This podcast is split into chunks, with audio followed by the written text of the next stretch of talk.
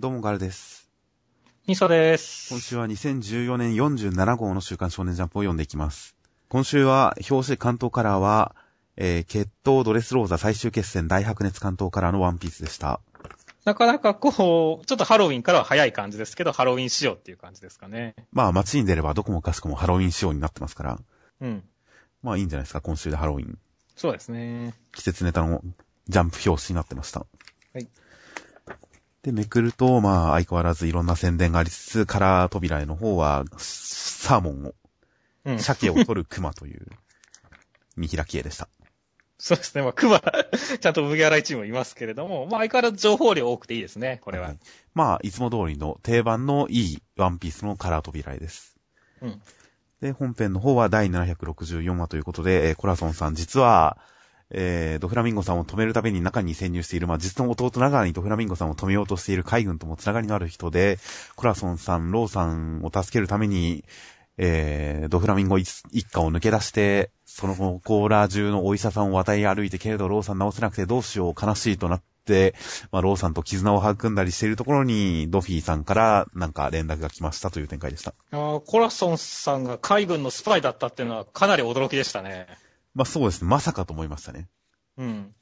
いや、だから、もうある意味ではすごいびっくりだったんですよね。結構コラソンさんもあんなことがあった後なんで、絶対に恨んでる人だかと思っていや、結構その辺全然恨んでなくて、むしろ恨んでるドフラさんをこう、化け物だって言ってるくらいなんで、逆にコラソンさんが優しすぎちゃって、ちょっとわか理解できない感じではありましたね。確かに、ここ、むしろドフラミンゴさん納得ですけどね。お前ら殺してやるっていうのは。そうそうそう。もう、だからね、あんな優しい母、父や母から、なんであんなものが生まれたんだみたいなことを言ってますけど、いやー、コラソンさんが優しすぎるんだと思いますよっていう感じですよね。まあ、ここに関しては確かに。まあでも逆にね、こんなコラソンさんだからこそね、こう、後半の展開ちょっと染みるような感じがしてね。あの、ローさんが心開くってのも分かるなっていう感じはしましたけどもね、っていう。まあ、この辺は完全に昔ながらの変わらぬ定番の味のワンピースですけどね。そうだね。ワンピースといえばこういう展開ですよ。うん。そうだね。あの、ちょっとチョッパー編とかも思い出すような感じのくだりでしたよね。いや、もう基本もう最初からそうです。シャンクスとルフィからしてこんな感じですよ、もう。もううん3、3時のところですとか、まあもうどこも、どこも、まあよくあるパターンで、こう、年上の力を持った先達の人たちが、守るべき者の人たちのためにちょっと犠牲になる感じの、義教師のある展開というのは、もうワンピース。逆になんか、ある一時期少なくなって多分、懐かしさすら覚える感じの昔ながらのワンピースですよ。ああ、まあ、確かにそうかもしれないね。まあ、結構まあ、ローさんっていう、まあ、重要キャラの紹介会だから、その、まあ、昔に戻ったっていうところもあるのかもしれませんし。まあでも、あとちょっと時事ネタもちょっと関連してる気がしましますけどもね。やっぱりこういうの見てると、最近だとそのエボラとかいろいろ思いつ、浮かびますからねっていう。まあ常に何かしらはありますけどね、やっぱり。うん。病気に対する誤解と偏見というのは。まあ10年前であればエイズとかもありましたし。はいはいはいはいはい。まあ変わらぬ社会的な影の部分を取り込んでる感じの話ではありますね。そして、まあラストはなんか、ドフラさんから連絡が来ますねっていう。はいはい。これ、どうなんでしょうね。僕は、てっきりこの、まあ今回この、コラソンさんがこの、なぎなぎの実っていうのはちょっとびっくりで、てっきりオペオペの実を持ってるのかと思ったんでね。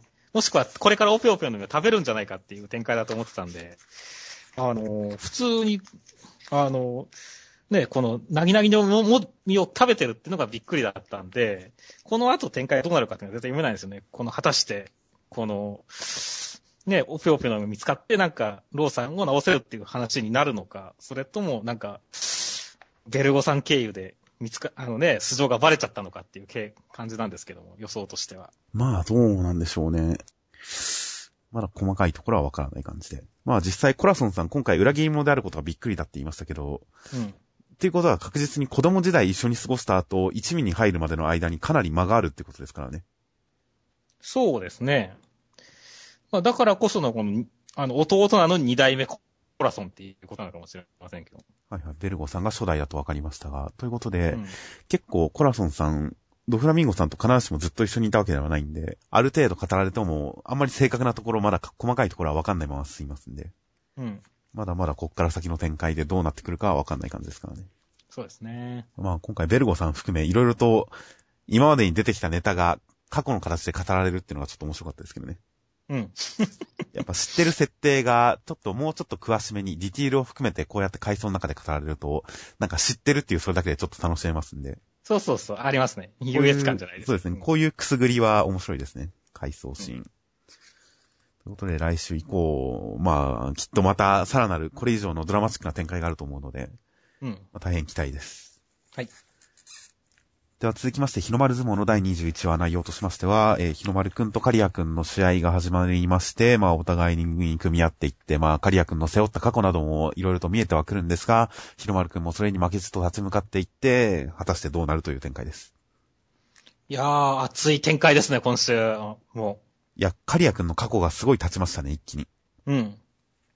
そうですね、この過去に、の展開もそうですし、その現在のこの宗介くんをライバルとして見てほしいっていう気持ちもね、すごいよくわかりますしねっていう。はいはいはい。いや、だから、カリア君が本当この一周でかなり魅力的になって、なんですね、その思いもすごい応援したくなる感じになりましたからね、っていう。まあそうですよね。うん。で、対して日の丸くんの方も、やっぱりこのね、さらに階層重なるわけじゃないですか。はいはいちょっ。と匂わせたところがまたちょっと、か、まあ、形をちょっと見せてっていう形で語られるわけじゃないですか。はいはい。ここもやっぱりすごい共感できるところですし、負けてほしくないっていう気持ちになるじゃないですか。まあそうですね。だからその二つがこう、やっぱね、ど、どっちもぶつかってるっていう感じがやっぱり、すごい熱いですよねっていう。はいはい。もう絵的にもすごい勢いがありますしね。うん。いや、実際もうカリア君別に、いろいろと恵まれてない環境に対して、ファイトスタイルを変えて、頑張っていくぜみたいなのを、下手したら主人公ですからね。そうだね、主人公だね、これ。恵まれない、その、環境において、あいつもうダメだぜって言われて、でもファイトスタイル変えて、また這い上がっていく。まあ野球漫画とかでもたまにありますが、そういう話も。うん。いや、そして、日の丸くんも今まで回想でたびたび語られてきたこの母親ですとか、うん。母親が、おこの大きな体で産んで、産んであげられなかったっていうことに対して、こう、悔やむような言葉を言ってる、それを認めないがために、それを跳ね返すがために、うん。小さい体であることを全部無視してこのやり方っていう、うん。この熱さもまた改めて出てきましたからね。そうですね。いやー、いいですよ。本当に男と男の意地のぶつかり合いは面白いですよっていう。はいはいはい。また戦いもスピーディーに、こう、すごい勢いのあるコマ、回想、解説、勢いのあるコマ、回想、解説っていう、この、見事なサンドイッチ状態ですからね。うん。いやーもう、メガマックどころかギガマック状態になってますよ。そうですね。しかもちゃんと綺麗な感じのね。綺麗なパワーになってる。写真通りそうですね。。パッケパッケージ写真のギガマックのごとき、見事な回想状態です。見事なミルフィーユになってますよ。そうですよ。ということです。結構これもう今週はあっという間に読み終わってしまう内容なので、うん。な、なんともこれ以上語れない気もしますが。そうですね。いや、まあ、あとは、まあ、レイナさんがちゃんと、ちょっとね、こう、お、日の丸くんに興味持ち出したってことを、もう期待しつつねって。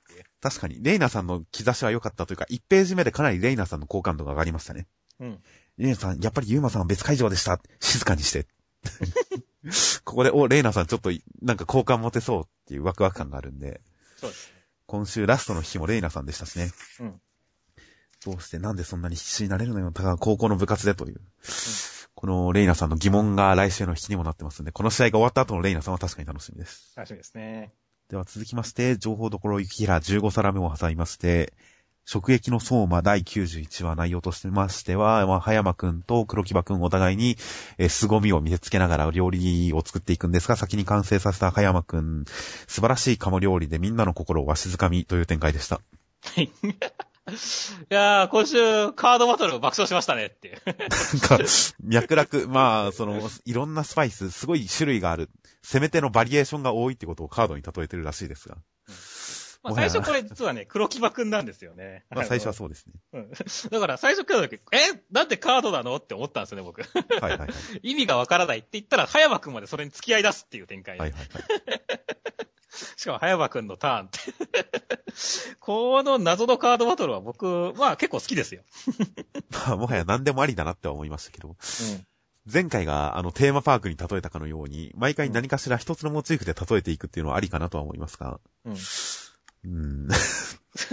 な、カードバトルの割には、こう、めちゃめちゃすげえいっぱい並べるからね、葉山くんもね。しかも出てくるのは大体ポケモンに見えるっていう。そう、ポケモンだよね、これ絶対。ジャンプでカードゲームやってるのに、あれじゃないんで、オシリスの天空竜じゃないんですよ。そうそう、遊戯王じゃないんだよねあ、もしかしたら来週オシリスの天空竜出るかもしれませんね。ああ、なるほどね。バンダナから出してるこのカードが実はって神のカード。そうです、そうです。バンダナの下からオシスの天空、天空竜っていう、佐伯先生のガリフが追いつきましたっていうことになるかもしれない。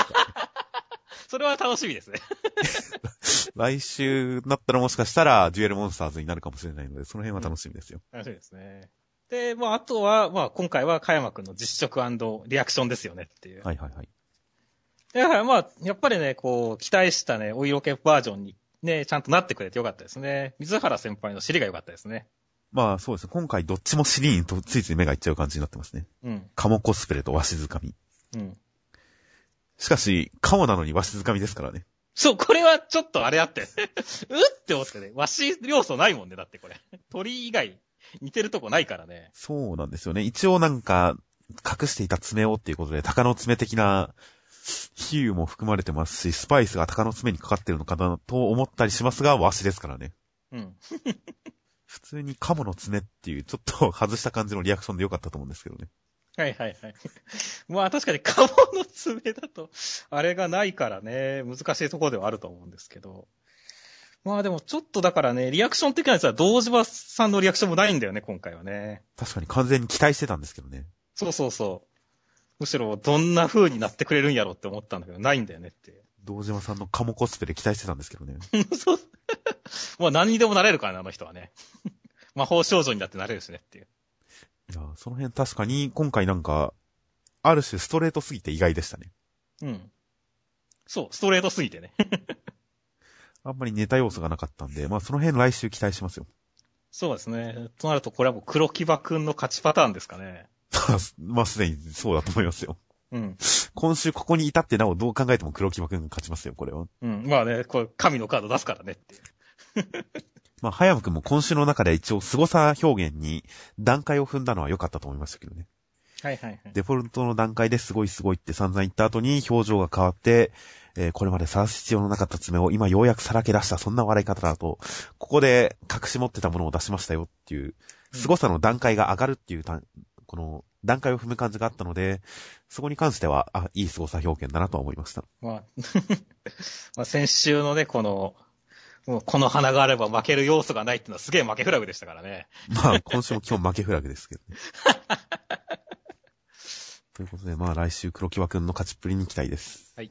では続きまして、テレビアニメ実写が映画情報一気出し、なぎさの新路編突入超特大センターカラーの暗殺教室です。センターカラーの中身はアニメ版の、えー公式ビジュアルと実写映画版の公式ビジュアルなどの紹介になっていました。結構これ、うん、わかりやすくていいと思いますよ。誰が誰かって、こう、ページめくって確認する楽しみありましたしっていう。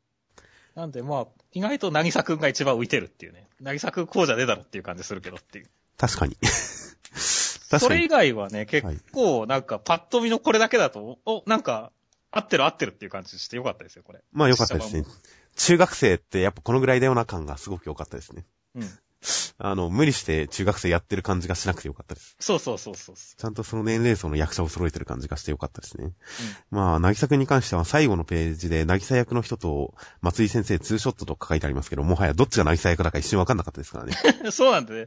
松井先生がイケメンすぎてね。そうなんです。松井先生がなぎさ役なのかなって一瞬思っちゃうぐらい、なぎさ役に関しては結構、ちょっと漫画とは違ったイメージできてますね。うん。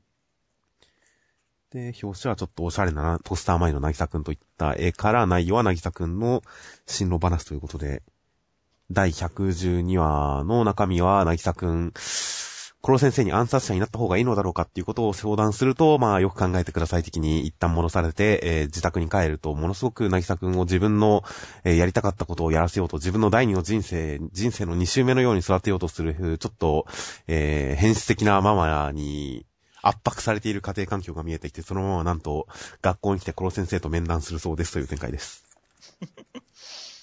いやまず、進路相談、なぎさくんですけれども、結構、コロ先生が、まあ、ちゃんと常識的に答えるっていうのは、まあ、僕は意外って良かったですね。もうちょっとおせおせとまではいかないですけれども、殺し屋をリスキーな職業ってちゃんと言ってくれるところとかは、もうちょっとなんか、なんでしょうね。不安定な関係だから、殺し屋いいじゃないくらいだと思ったんですけどもね。ああ僕は逆に殺し屋否定的なスタンスに来ることを予想してたんで、はいはいはい。まあ、ある程度、最初に殺し屋っていう選択肢を認めるようなことを言ってるっていうのに関して、やっぱちょっとこう、その、コロ先生の懐の広さを見せつける意味で、予想を超えてくる感じかなと思いましたけどね。はいはいはい、なるほどね。あとまあ、どっちから見てもまあ、バランスのいい感じで仕上がったってことなんですね、多分。まあそうですね。最初に、あくまで最初に一旦その選択肢を認めるっていうことで、頭の硬い教師の良くない話として、えー、挙げられがちなエピソード、何かこう、夢のあることを言おうとしたら先生に、そんなの非現実的だからやめなさい。頭ごなしに押し付けるとか、そういう良くない教師の、ある種対局をちゃんとやってますからね。うん。最初に認めて、その事情をすべて考えてあげて、そしてその後に、ちょっとここが足りないんじゃないっていうところを修正してくれるという。うん。質問を投げかけ、投げかけてくれるという。まあ、まさに冷静な理想的な先生です、相変わらず。そうですね。そして今回、なぎさ母初登場なわけですけどもっていう。はい。いやー、なんでしょうね。すごいリアリティのある怖さがあって、すごい怖かったですね。まあ基本やっぱり暗殺教室、生徒の家庭環境は全部、なんか、中学生日記風のなんか現実感ある話をやりますからね。うん。そうなんだよね。まあ、このお母さんも相当クレイジーで、ネウロとかに出てきそうな雰囲気があるんだけど、ああ、でもこういうお母さんいるよなっていう感じになってますからね。まあ僕実際にこういう人知ってるかって言われたら知らないですけど、まあ、うん、教育もののドラマとかでもよく見る話ではありますよね。うん。すべてを自分の思い通りにさせようと、子供を自分の思い通りにしようとする親という。うん。自分と同一化してしまう親というのは、まあありがちなネタなんで、それをやっぱり暗殺教室でどう解決するかというのは楽しみです。いやまさかなぎさくんの女性っぽい雰囲気がお母さんの差し金だったとはっていうね。はいはい。髪を伸ばさせられていたという。髪を下ろすなぎさくんって、これ初ぐらいじゃないですか？水泳の時とかも縛ったしねっていう。あの、女装する時とかもこんな感じじゃなかったですからね。うん。縛ったままだったね。いや、これを考えるとよくなぎさくん女装してくれたもんですよ、あの時。そう言われてみればそうだね。もっと嫌がっても当然でしたよね。まあ、なぎさくん実際この家庭環境でも全然歪んでないのが素晴らしいですけどね。いや、ほんとそうだね。まあ、お父さんは逃げちゃったけど、まあ、うまいことそこはバランスを取ったんだろうねっていうことなんだろうけどね。まあそうです。かつて一度、なぎさくんの家庭に問題がある関係のこの匂わせる描写があった時がありましたが、うん、あの時はなぎさくんが父親に会うっていう感じの父親との接触で、その家庭に問題ある感じを示してましたから、うん、父親が救いにはなってるんでしょうね。うん。まあ、こっから先教室の展開、先生含め、あと友達も助けてくれるかもしれませんからね。うん。なぎさくんを気にしてくれる人はいっぱいいますから、やっぱ学校側からの気持ちいい解決を見せてほしいものです。はい。まあ、実際ここですぐに学校側に問題を持ち込むこの展開の速さはいいですしね。そうだね。ぐだぐだしないで一気に学校内に持ち込むというのはとてもいいです。うん。では続きまして、ナルトの696話内容としましては、えー、ナルトはさ、ナルトとサスケはまあお互いの意思を確認し合ってまあこんな感じだよねと まあお互い分かり合いつつ、それはじゃあ結局お前倒すぜみたいな話で戦いを続けます。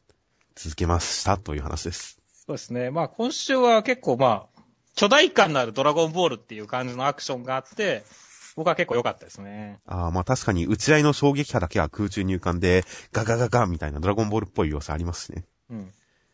あの、ヤムちゃんには見えないやつ。うんうんうん。でもちゃんとこのね、なんだろう、新スサノーじゃないけど、すげえのが来るって言ってたの、スサノーとか、分身するね、クラマとか、はいはい、この辺もなんかすごいスタイリッシュに描かれてますし、で、バトルも、やっぱり重量感ありますからね。大きさが大きさのだけに。はいはい。ちゃんと成功してると思いますよ、ほんと。うん。だから最終決戦っぽい、いいバトルアクションの連続なんでね。はいはい、よかったけど、いやー、これできればもうちょっとちゃんとね、時間かけて2週くらい渡ってみてもよかったかなと思うんですけどね。あー、まあ確かに残り4回ですから、まだ、まだ1週ぐらい戦うのかもしれませんけどね。うん。まあ今週の中身で、まあお互いにパワーアップ、最終形態になって、うん。あの、ラストバトル用のアルティメットフォームに変身して、そうだね。で、放つ技はやっぱ千鳥と螺旋岩っていうあたりとか、この二人の根本に立ち返ってる感じで、このいろんな舞台装置とか演出とかもすごく、まあいいなと。このバトルの表現というものに関してはすごくグッときましたよ、僕も。そうだね。あとまあ、ラストでナルトが、あの、サスケが俺、やっと俺をやる気になったかと、殺すとき書いてやるという、うん、やっと俺をやる気になったかっていうのに対してナルトが、えー、俺は勝負してお前にちゃんと勝ちてんだっていう、この自分の望みを言う。うん別に殺し合いではなくて勝負で勝ちたいんだという、ここに関して、ナルトがこれまで基本的に殺し合いとか戦いとかを否定するスタンスから戦ってきた中で、サスケとは真っ向勝負っていうことに対する矛盾感をなくしてますからね。そうですね。ナルトはそもそも純粋に勝負で勝ちたい相手だったんだ、サスケはっていう、その辺の思いも込められてるんだ、ここには。でも今のサスケはそうじゃないんだ、その相手じゃないんだ、的な、全部納得できるような、これは結構重要な一言だったように思いますよ、僕は。いや、はいまあでもね、僕はこれを見て逆に、これはもう映画編まで決着は持ち越しなのかなっていう気も少ししてしだしてるんですけどね。なるほど。まあ映画のポスターが発表されましたが、ポスターに書いてある文字で、劇場版が語る空白の時、今原作のその先へって書いてあるんですが。うん。あの、劇場版が語る空白の時ってことは、つまりこれ、げ 漫画の方が最終回で、そして何年後ってなってる、その空白を埋める映画なのかなって思うわけですよ。はいはいはいはい。それは、原作ちゃんとまとめてくれる、まあ、ある程度形は想像がつくんですが。うん。突然何年後となって、サスケもあんなことになっちまったしってなって、細かいことがわからないってこともあり得るんじゃないかとちょっと怖くなってますが、まあどうなるのか。とりあえず、劇場版は多分、最終回で時間飛ぶその間の話とかになりそうなんで、うん。続きは劇場版でってことにはならなそうなんで。まあそうか、のそれだ、それだけはまだ安心だよ。その程度の安心はしてますよ。そうだね。では続きまして、銀玉の第514話内容としましては、えー、銀さん、高杉さんとついに接触してお互いに単価を切って戦いが始まりますという展開でした。いや、もう銀さん超かっけー回でしたよ、今週は。ああ、もう本当に連載総まとめのセリフでしたね、ここは。もう、そうまとめのセリフだよねっていう。いや、空知先生は本当にね、なんだろう。あの、本当にセリフ回しが本当上手い作者なんでね。まあ本当セリフだけでここまで来たようなもんですよ。本当本当いやー、よかったよ、この、俺はてめえが100のものを捨てる間に1000のものと繋がってきた。俺はてめえが1000のものを壊す間に万のものに助けられてきた。たかが幾千の軍勢がどうした俺たちはよろずを守ってきた3人だ。俺たちはよろずやだっていう。かっこよすぎでしょっていう。もうここでもうすごいテンション上がってましたよ、俺はっていう。まあそうですね、本当もう、もう終わりが見えてますよね、これ。まあそうだね、まとめ入ってるね、これは完全に。この後日常に戻られてもちょっと困っちゃいますよ。まあそこはでも、銀玉はしれっと戻っても俺はいいけどね。まあまあ、無理ではないですが、とりあえずもう本当にこの作品全体を総括しちゃった感じがここで出てますんで、うん。果たしてこの後どうなってくるのか。うん。まあちょっと先生、この高杉さんと銀さんの先生であるところの吉田翔陽さんもちょっとちらっとコマに映り込んでますから、うん。回想も始まるかもしれませんし、ああ、ありえますね、それは。それもすごい楽しみですし、うん。いや、銀玉、ほんとなんか、どんどん盛り上がっていきますよ。いや、盛り上がってるね。いい盛り上がり方ですよ。このシリアス方面で、やっぱ盛り上がる。ね、金太はギャグもいいですけど、やっぱシリアス方面での盛り上がり僕好きなんで、はいはいはい。いい盛り上がりですよ、これは本当に。そしてそれをちゃんと今回みたいにバトルに直結させますからね。うん。ちゃんとそれを少年バトル漫画の文法で語るっていうところがすごいですから。このラストバトル、高杉さんと銀さんの戦いというのも楽しみですし。いやー、果たして、終わるのか終わらないのかは知りませんが。いやー、でも、そうですね。終わるか終わらないかわかんないですけど。いやー、楽しみですよ。まあ、行く末は楽しみです。うん。あともう一つね、あと最後の高杉さんとの決別のセリフもすごい良かったですけどもね。これもやっぱ空知先生のセリフ回しも出てますよ。ああ、はいはい。俺は何も失っちゃいねえよって、ただ一つ、守る背中が減っただけさっていう。これもすごいかっこいいんだよねっていう。まあ本当友と別れて今戦い合ってる感じがしますからね。うん。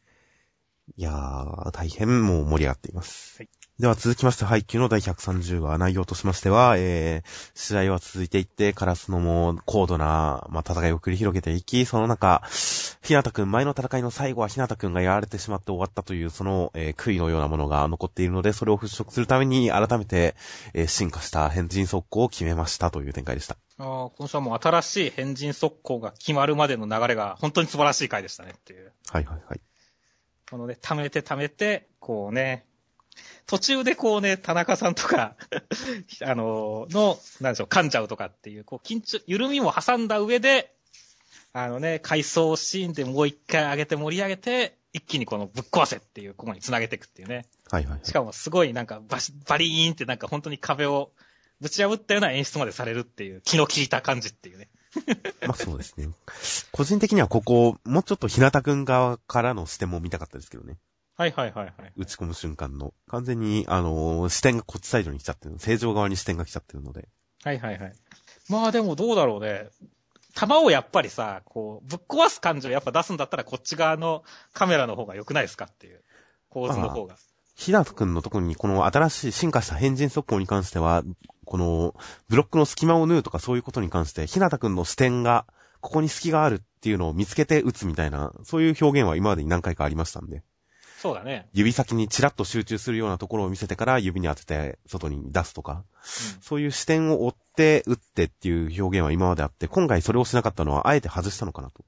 うん。今までにやったから、今回はそれなしで、こっち側の、あの、打たれる側の視点からブロックをかわされてるっていう、この指先の動き、うん。目線の動きでそれを表現しようという、ちょっと新しいことをやってみようっていう気概なのかなとは思いましたけどね。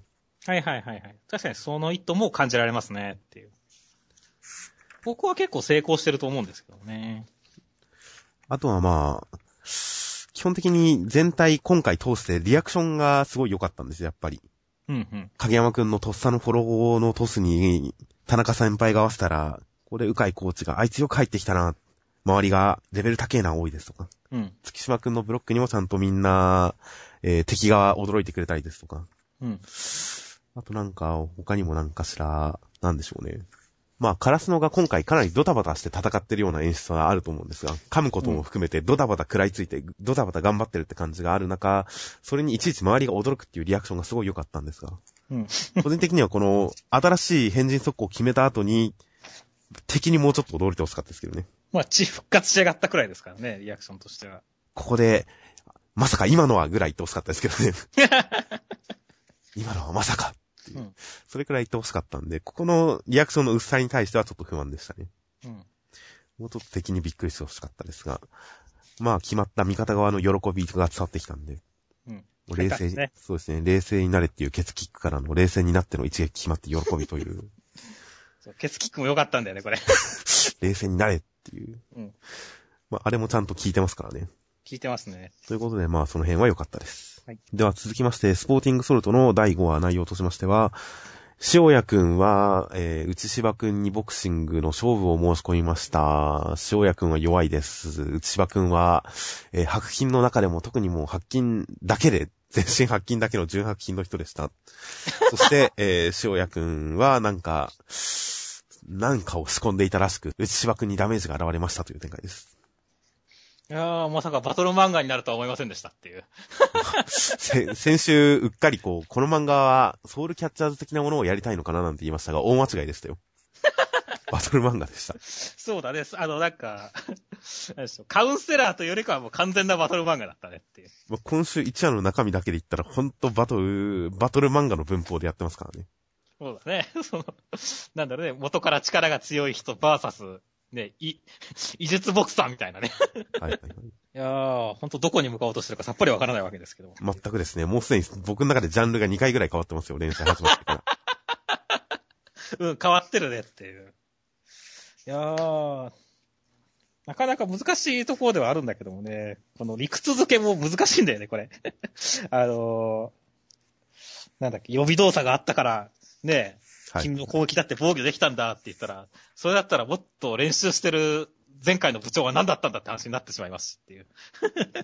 うーん、まあ、そうですよね。いや、防御はできてたけど、防御の上からやられてたんじゃないですか？いや、まともに一発食らったんですよ、顔面に。あああ。いつ。あいつって言っちゃったら名前出てこないからあれだけど。まあそうですね、ここで、塩谷くんはもう目、目だけで言ったら一流アスリートを超えてるんじゃないですか、やっぱ。見ることに関してはもう超人ですから。はいはいはい。塩谷くんレベルの、この、見抜く能力がないと、おそらく予備動作見抜けないんですよ。ああ、なるほどね。そういうことですね。そうか、それだ、本当かバトル漫画だな。目のいい弱いボクサーが頑張るみたいな話になってますが。まあ、あとは今週ちょっと違和感があったのは、あの、いいから早く止めなさいって、まあ、早くしなさいって言って会長が止める後になぜかり解説を始めるっていうね。まあ僕に関してはこれ、早く止めないと、役員を呼んできなさい。いいから早くしなさいっていう、この、自分では何もしないのかよっていうのに。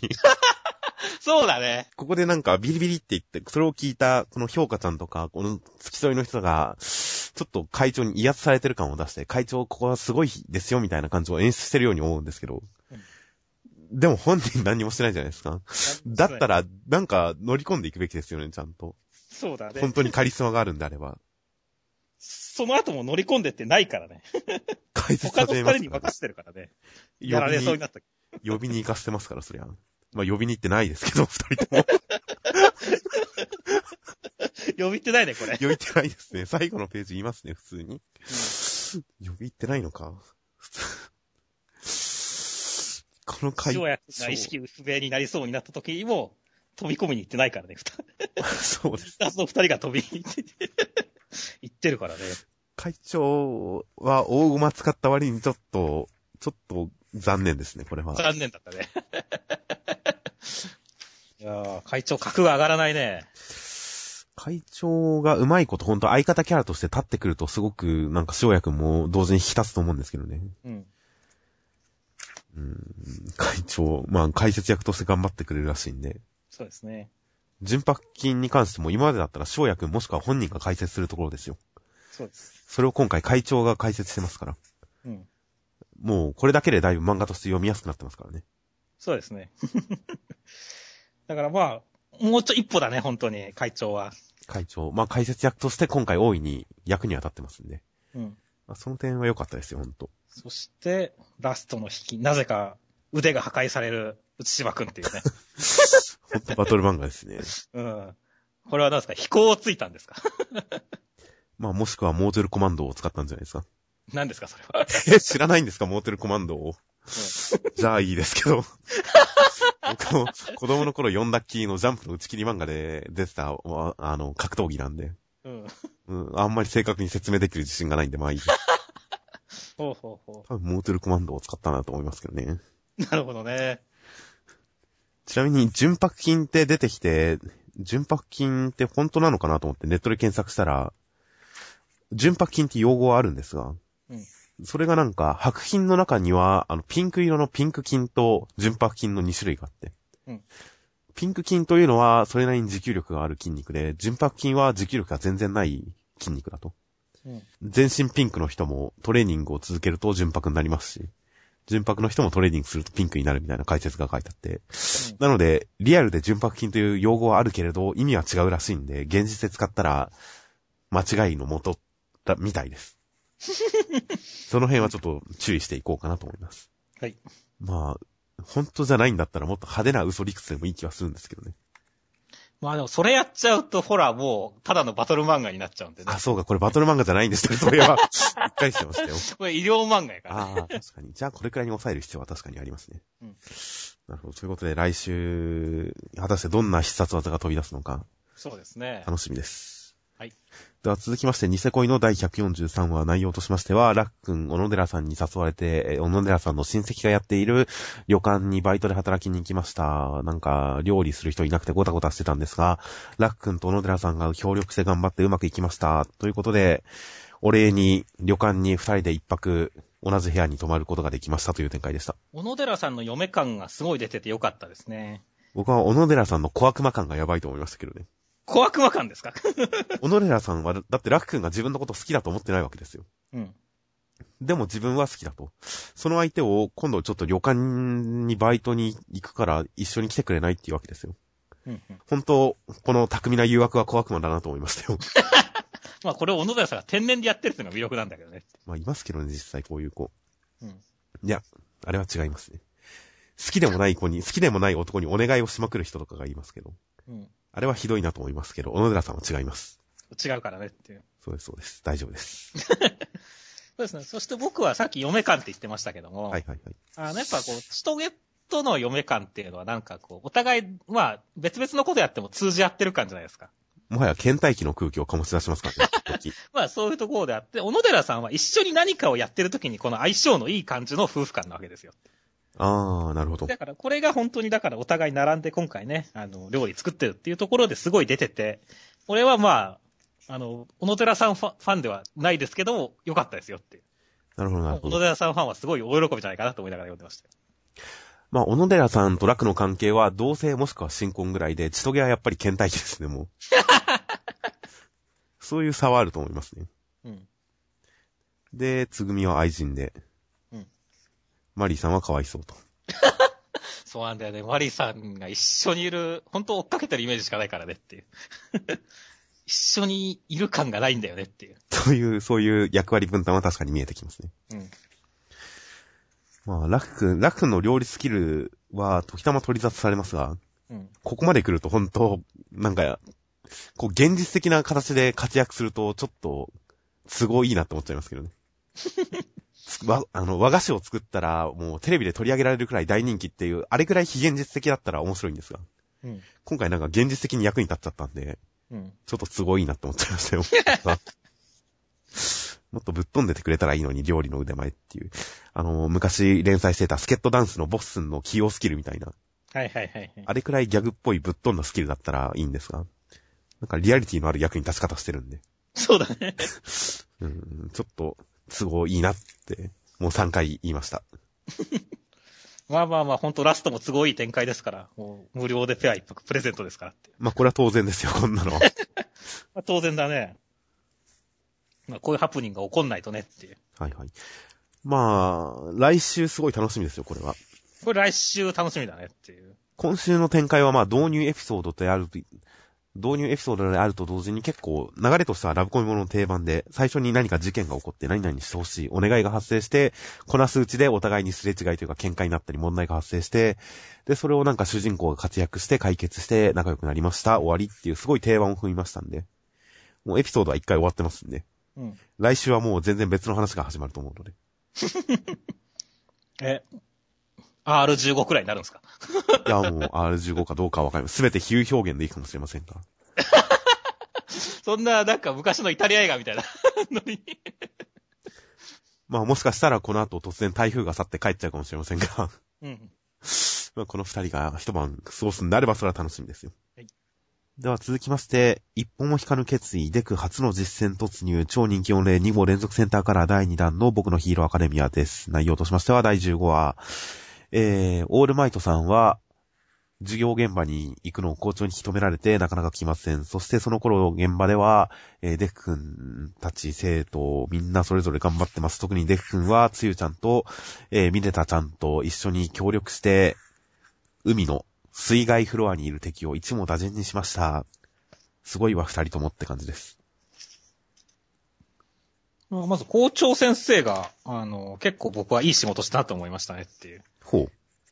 結構、オールマイトさんが、の死亡フラグがすごい立ったんで、ああ、確かに。この、逆にヴィランたちの方を助けに行っちゃったら、オールマイトさん死んじゃうよって思ってましたけど、なんか、結局この白熊先生なのか何なのかネズミなのか熊なのかわからない先生が、止めてくれたおかげで、結構それは回避した気がするんですよね、死亡フラグはっていう。あー、うーん、まだわかんないですけどね。まだ全然死にそう感はありますけどね、オールマイトさん。うん。まあ、このまま現場に来ないんであれば死ななそうな気がしますよ。遅れて現場に来て、これは一体とかいう感じだったらもう、その後すぐ背後から刺されそうなイメージになりますが。うん。僕はまだわかんないですね。はいはい。僕は逆に言うと、ちょっとその辺のハラハラもあったんで、ちょっとこれで安心して見れるかなっていう感じではありますね。なるほど。そして、まあ今週は、まあ本当に、つゆちゃんとみねたくんの個性っていうとこですよねっていう。はいはいはい。いやーもう、特につゆちゃんはやばいっすよ、これ。まさか胃袋を外に出して洗えるなんてっていう。いや、まあ、先週の段階でカエルっぽいものは大体できるって言われてたんで、え、じゃあ胃袋外に出せるのって実は思ってましたが、はいはいはい。今回それを明言されたことについては確かに衝撃でしたよ。いや、びっくりでしょっていう。ああ、なんか、じゃあそのうち見れるのかなっていう感じありますよっていう。まあ、もしかしたら毒関係の事件があったら使えるのかもしれませんよ。うん。やっぱ、ミネタ君が分泌にすげえ反応してるけど、そこじゃねえだろって思いましたよ。胃を出すだろ、胃をっていう。いや、でもそこはちょっと、高度すぎませんか？高度すぎるか。いや、もう胃を外に出すっていうのは、それをエロと取るかグロと取るかは難しいところですから、はいはいはい。それはちょっと高度すぎると思いますよ。なるほど。俺がごめんなさいっていう。ああ。え、今、グロい笑いをしてたわけじゃないんですか？エロいなっていう話でしたよ。ああ、そこはちょっと見解の相違が発生してましたね。ま まあまあまあエログロということで。うん。まあ、僕は全然毒性の粘液がピリッとするっていう方に反応しましたよ、当然。ミネタ君と同じく。はいはいはい。ピリッとするっていうのはどの程度なんだろうっていうのを想像していますよね。まあしますね、それも確かに。まあとにかく、とにかくね、あ、つゆちゃんの魅力がもう、これだけでこう、いろんな妄想の範囲が広がったっていうのはいいことですよっていう。確かに。本来的にはもっとエロいはずの舌を伸ばせる最長で20メートルっていうところに触れてもよかったですしね。そうだね。パワーもあるしねっていう。はいはいはい。これでいいいくらでも縛ってあげられるよみたいなことができるからねっていう。実際最後、今週最後というかまあ先週からすでに何度もですけど、デフ君もベロ牛されてますからね。うん。つゆちゃんにベロ牛されたい男子が続出ですなっていう。まあそうですね。今週最終ページ見て、ミネタ君のおっぱい枕とデフ君のベロ牛どっちがいいかって真剣に悩むところですからね。それはレベルが高いな。いやいや、悩み悩みますよ、そりゃ。いや、どっちも捨てがたいです。捨てがたいですね。どっちもがいいですね、やっぱ。そんな、そんな漫画じゃないんですよ、ヒーローアカデミアは。本当だよって。真面目な青春熱血バトルアクションなんですよ。まあじゃあ真面目な話に戻るけれどもっていう。はい。いやいや、今週はだからこの最初僕もなんか役に立ちそうだけどあんま立たなそうっていうこのミネタ君の個性が あの、すごい威力を発揮したっていう点がすごい良かったですね。程よい伏線ですよね。うん。直結しすぎてると、もうそのために出したような、都合いいなってなっちゃいますけど。やっぱこの微妙に遠回りしてる感じが、やっぱ見事な伏線の使い方ですよね。いや、本当その通りですね。まあ、ミネタ君なんか反復横跳びの時もぷよぷよぷよぷよしてましたから、あの、あ、そ、これを使ったんだっていうところの納得感もありますしねっていう。はいはいはい。今回もなんか自分を弾くっていう方をなんか使うのかなって一瞬思いましたが、そうではなくくっつく方と。うん。この最後の一連の流れ本当に良かったですからね。よかったね。結構その、完全に解説されるまで分かんなかったからねっていう。いやーよかったよっていう。はいはいはい。もう納得できますし、あとこの流れ、水がこう、水が割れて水柱になって、こう全員一網立ちでくっついて流れ込まれてみたいな、こういう一通りの流れが絵的にすごくわかりやすいっていう、やっぱ、堀越先生の高い画力が生きてますからね。そうですね。いやーかっこいいですし、やっぱりこの、潰れてるね、デフ君の指とかの痛みとかを見てても必死感出てますからねっていう。はいはいはい。ミネタ君も頭から血流してますからね、本当に。この設定大事ですよね。やっぱメリコストというか、デメリットが何かあるという。それが直接的に自分のダメージという。今回も、結局、バトル設定とは言いつつも、やっぱこの力の差を考えると、ちょっと気さくに走らざるを得ないと。そうなってくると、こうギリギリの瀬戸際感とか、こっちが頑張ってる感とかを、どうだ、どうやって出すかっていうのはちょっと問題になってきますが。うん。なんか、作戦が成功したら無傷で勝っちゃったら、なんかやっぱ都合いい感が出てきますが。主人公がダメージを負って、で、ミネタ君も血を流してってなると、やっぱりこう、頑張って勝ったって感じがしますしてきますからね。そうそうそう。いやーよかったですよ、本当に。まあ、あと、ミネタ君は今回リアクション要員としても頑張って働いてくれましたからね。そうですね。あの、なんだろうね、本当だから、まあリアルな中学生くらいの感じが出ててよかったですよね。まあそうですね。この状況やばいと怯えるところからすでに、もうすごい、デフ君の勇敢を、勇敢さを引き立てる役になってますし、うんその後半に至ってはちゃんと、緑谷君に震えながら、オイラと同じくせに怖いくせになんで、緑谷かっけえことばっかしやがってっていう、この引き立てはすごくいいですからね。グッときますよ。グッとくるね。そして最後二人が成功したら、つゆちゃんのすごいわ二人ともっていうご褒美という、そうだね、ご褒美ですよっていう。つゆちゃんにさっきもさっき褒められる。も言ったね。うん。おっぱいと下のご褒美ですよっていう。まあ、勝った後誰かにこう褒めてもらえるとか、何かしらのご褒美要素があるって意外と、意外と大事だと思ってますからね、僕は。うん。今回のつゆちゃんの一言は、この勝った感をすごく、ああ、よかった、やったぜ、だろっていう、うん。すごいだろっていう、その感情を満たしてくれるいい褒め方だと思いますよ。うん。そうですね。さりげないですが。まあ果たしてこの先、この3人でどのくらい戦うのか、別の場面にシーンが飛ぶかはわかりませんが。そうですね。まあ多分別の場面でもしかしたら最後絡んでくるかもしれませんし、っていうところだと思いますけどもね。まあ第一関門という突破、第一関門突破っていう言い方から、もしかしたらまた、この人たちが別の人たちのところに合流しつつ戦っていくのかもしれませんが、八百万おっぱいが楽しみですね。そうですね。では続きましてトリコの第297話内容としましては、えー、このエリア7の猿たちはもう、モンキーダンスと呼ばれる野生の格闘術、演武の実力によってなんか階級性が敷かれていて、下っ端でも超強い、大変だという感じで困っていると、なんか地下に落ちて、というか地下に連れて行かれて、そこになんかかつての文明の名残を見つけるのでした。誰かいるという展開でした。いやー、猿本当に強いですねっていう。まあ、強さ表現。特にこう、すごい厄介な感じが表現されてていいですね。うん。せっかく進化した左腕でも完全に殺しきれてないですし、ね、トリコの必殺技もな、こう、いなされるっていう展開ね。はいはいはい。いやーもうこれだけでだってこいつら重松さんより上じゃないですかっていう。ああ、まあ確かにそうですね。っていうか、美食界はね、モンキこのエリアセブンに行ったら、新入りの猿一人にやられるレベルですからねっていう。確かに。捕獲レベル650ですから、そこは。いやー、なんか、その、まあ、あまりのインフレ感が逆に面白かったですね。そしてインフレしてるのにも関わらず、なんだろう。こんな弱いけど強そうみたいな、この微妙な感じ。微妙な感じじゃない。この、あ初期のトリコっぽい感じがまだ残ってるっていうのも、すごい面白かったですね、これは。ああ、まあ確かにちょっと愛嬌のある敵ですしね。うん。そもそも読者応募キャラですね。そうだね。未だにそのノリはちゃんとやってますから。まあ、強いけど面白いですよ、キャラたち。この文字りネーミングもなんだかんだで、ちゃんと僕読んでますしね。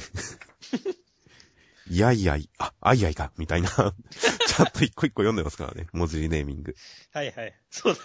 ということで、まあトリコっぽいですよ、相変わらず。トリコっぽいですね。まあ、インフレに関しては今回、さりげなく、すごいさりげなく言ってる、ダメージを負うとき瞬間的に捕獲、捕獲レベルを上げ、受けたダメージを体内で流動させ外に逃がしている。ダメージを負う瞬間、瞬間的に捕獲レベルを上げてるらしいんですよ、こいつらは。そうだね。こいつら捕獲レベルを操りやがるんですよ。うん。完全に木じゃないかと思うんですけど、そうだね。捕獲レベルの概念がもう違ってきてるよね。瞬間的に上げて戦うっていう、さりげなく言ってるけど、あれっていう、インフレ感と同時になんかどんどん本当、すごいことになってるなとは思いましたね、ここで。いやー、まあでも、このトリコはこのインフレインフレしながらも変にバランスが取れてるっていうのが面白いところですからね。まあそうですね。破綻はしてないですからね。まあそれは今まであった様々なインフレバトル漫画をちゃんと踏襲した上での作品作りしてると思うので、それはちゃんと生きてるんだと思います。そしてラストは文明引きということで。はいはいはい。またニトロさん的な人が出てくるんですかね、これは。まあそうですね。ニトロにブルーニトロがいるように、やっぱり何か種類がある、あるのかもしれません。純白金ビトロみたいな、ニトロみたいな。まあそうですね。稀に生まれる全身が純白金でできてるニトロかもしれませんから。まあ、そのあたりも楽しみですね。はいはいはい。まあ、新しいところに出てきて、いろいろ敵が強い強いっていう表現もちゃんとできてますし、うんあとやっぱり、なんかすごい、ヤオウかって疑われる、おそらくヤオウではない何か。うん。この間出てきたバンミーノさんと見た目が違いますからね。そうですね。おそらく、まあ、し、市販代くらいまでは言ってくれると思うんだけど、どうなのかな。かなと思いますが、まあこれくらい強敵の影が見えますよ。強敵の影を一旦ちらつかせることでやっぱ先々に対する不安と期待になりますんで、そういう意味でもいい新エリア導入だなと、ステージのレベルが上がってる感じがするなと思いましたので、うん。まあ先々楽しみです。